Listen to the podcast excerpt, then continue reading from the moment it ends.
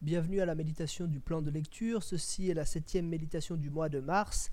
Elle porte sur 2 Timothée chapitre 1. Lecture de la deuxième épître à Timothée chapitre 1.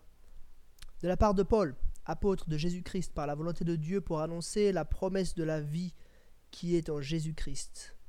À Timothée, mon enfant bien-aimé, que la grâce, la compassion et la paix te soient données de la part de Dieu, notre, de Dieu le Père et de Jésus-Christ notre Seigneur.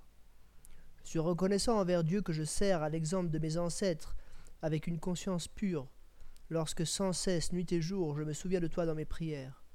Je me rappelle tes larmes, et je désire te voir afin d'être rempli de joie. Je garde en effet le souvenir de la foi sincère qui est en toi. Elle a d'abord habité ta grand-mère Loïs et ta mère Eunice, et je suis persuadé qu'elle t'habite aussi, euh, qu'elle habite aussi en toi.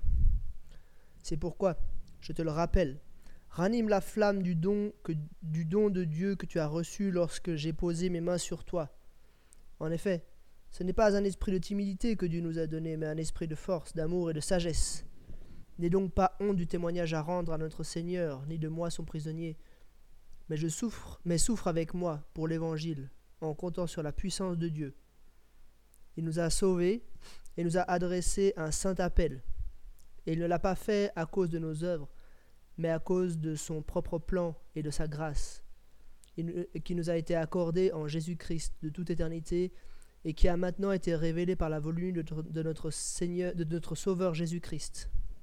C'est lui qui a réduit la mort à l'impuissance et a mis en lumière la vie et l'immortalité par l'Évangile, pour lequel j'ai été établi prédicateur, apôtre, chargé d'enseigner les non-juifs. Voilà pourquoi j'endure ces souffrances, mais je n'en ai pas honte, car je sais en qui j'ai cru, et je suis persuadé qu'il a la puissance de garder le dépôt qu'il m'a confié jusqu'à ce jour-là. Prends pour modèle les saines paroles que tu as entendues de moi, dans la foi et l'amour qui sont en Jésus-Christ.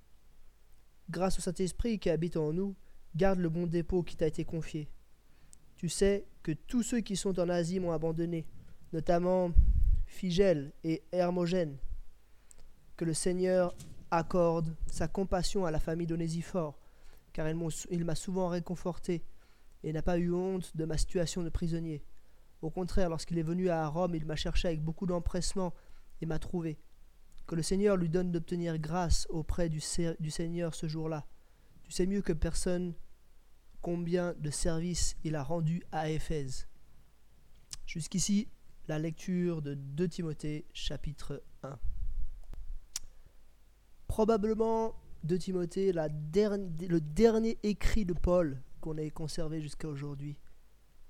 Et pas n'importe quel écrit. Il s'agit d'une lettre qu'il adresse à son cher disciple Timothée.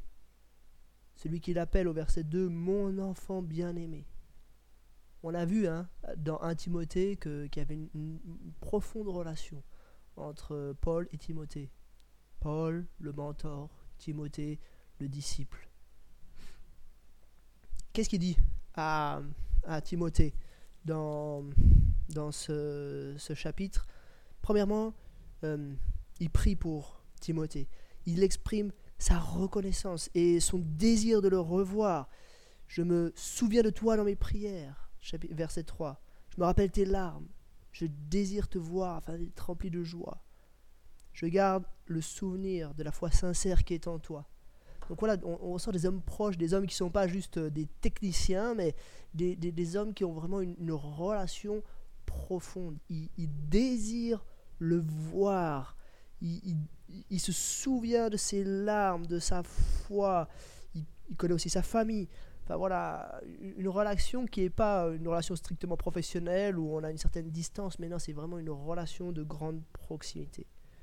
Et puis après, on pourrait dire, Paul, il, demande à Timothée de le prendre en exemple et, et, de regarder comment il est un modèle. En particulier dans deux, euh, dans deux domaines. Le premier, c'est le domaine du courage rappelle, ranime la flamme du don que tu as reçu lorsque j'ai posé les mains sur toi.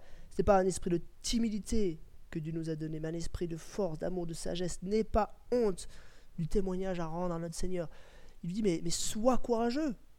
Euh, et lui aussi, Paul, hein, il le dit au verset 12, Regarde, regarde-moi, je n'en ai pas honte, car je sais en qui j'ai cru et je suis persuadé qu'il a la puissance de garder le dépôt qu'il m'a confié jusqu'à ce jour-là.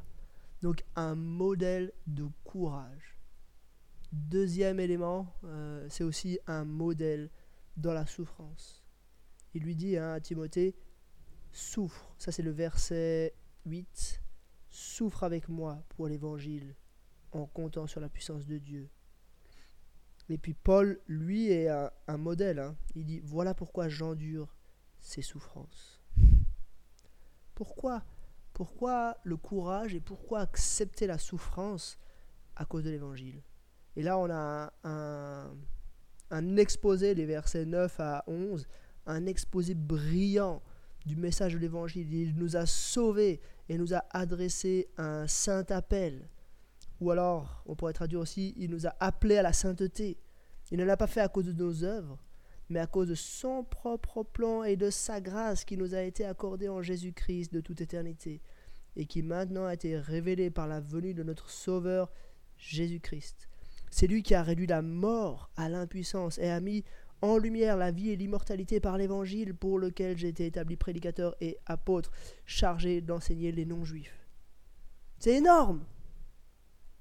les, problèmes, enfin la nécessité, de la, le problème de la honte, le problème de la souffrance pâlissent. Ce n'est rien face au glorieux évangile de Jésus-Christ. C'est énorme ce que Paul dit ici. Et je crois que c'est une leçon pour nous aussi aujourd'hui.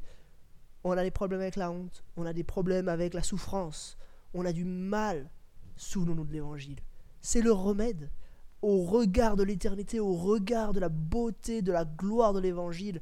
Tous nos problèmes terrestres pâlissent. Où puiser les ressources? Verset 13.